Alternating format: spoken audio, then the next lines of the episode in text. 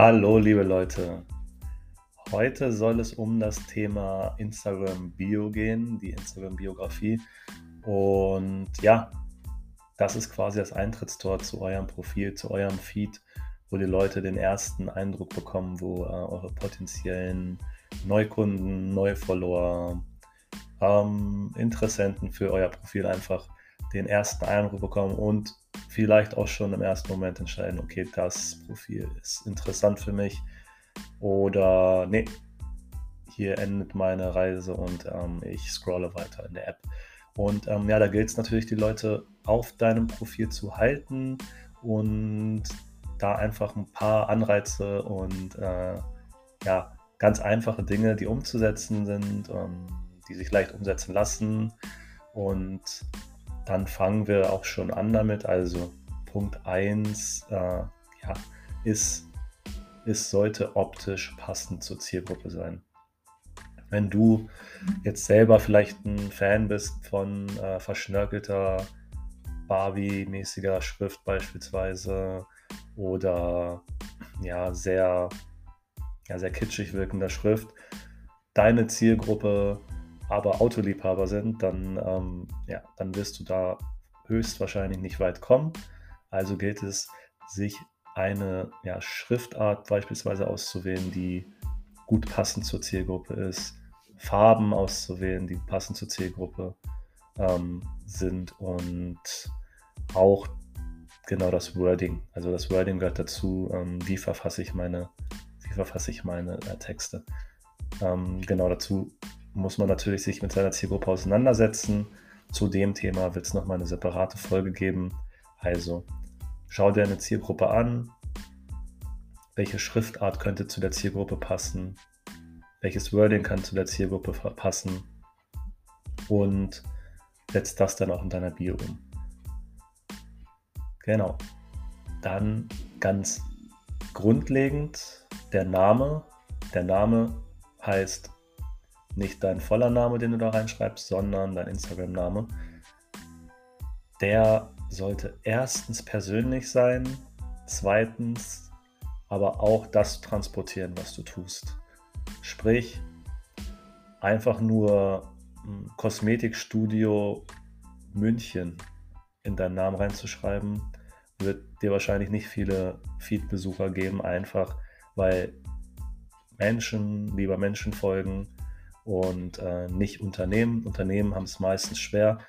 Deswegen versuch doch einfach eine persönliche Mischung da reinzubringen, wie zum Beispiel Ninas Kosmetikstudio München. Damit wissen die Leute, es ist in München. Es gehört aber der Person Nina. Vielleicht interessiert mich die Person Nina, die dahinter steckt.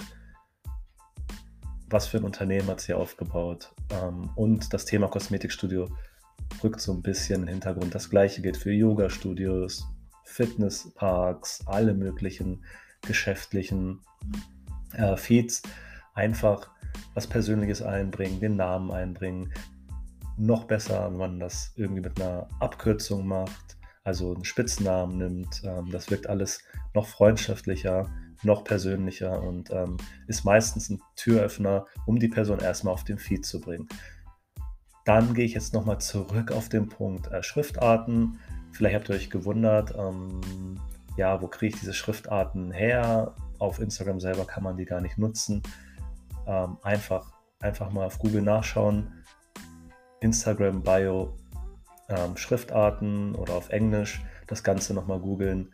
Und ja, dann äh, werden euch einige Dinge vorgeschlagen und versucht einfach mal in eure, in eure Branche zu gehen. Sagen wir, du hast ein äh, Kosmetikstudio dann schaust du auf Profile deiner Branche, was benutzen die für Schriftarten und ähm, versuch dann nicht die meistgenutzten Schriftarten deiner Branche zu nutzen, sondern schau, dass es zu deiner Zielgruppe passt, aber versuch dich abzuheben. Also versuch irgendwas Neues äh, zu kreieren und nicht ähm, genau das Gleiche zu machen.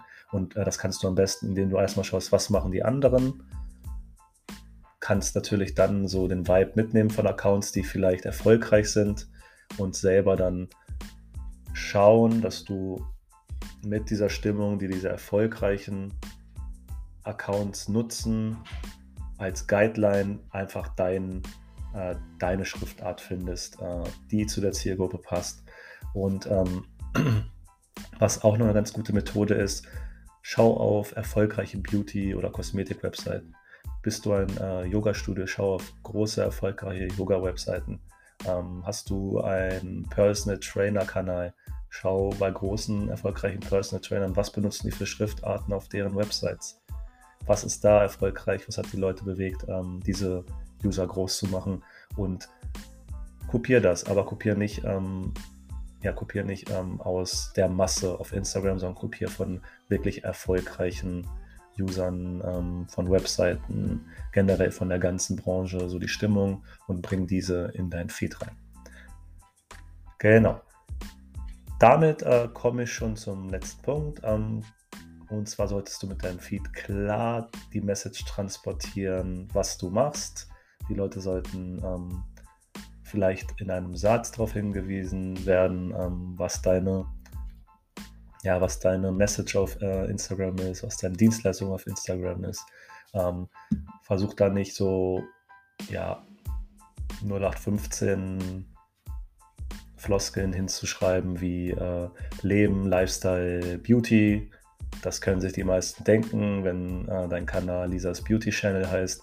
Ähm, sondern einfach deinen Unique-Punkt, sag ähm, sowas wie in München ähm, Wimpernverlängerung oder ähm, genau, einfach in dem Bereich, den du umsetzt, ähm, dein Know-how, dein, genau, dein, einfach äh, das, was du dir, das, was dich äh, speziell macht, das, was dich abhebt von den anderen, in diese Bio rein, reinschreiben und deutlich sein, ähm, was genau du tust, in nicht zu vielen Worten, um einfach die Leut den Leuten, die schon auf deinem, äh, auf deinem Feed gelandet sind, äh, ja, den Einstieg möglichst entspannt zu machen. Das sollte auch schon gewesen sein mit der ersten Folge zu Instagram Bio und in Zukunft geht es dann, wenn wir diese Basic haben, mehr darum, wo finde ich meine Zielgruppe, welche Tools, welche Methoden, welche Tricks gibt es da, um deine Zielgruppe einfach zu finden und diese dann auch zu erreichen. Das ist dann der zweite Schritt. Ähm, ich freue mich, dass du dir die Folge angehört hast und ähm, freue mich genauso, dich in Zukunft wieder bei uns zurück begrüßen zu dürfen.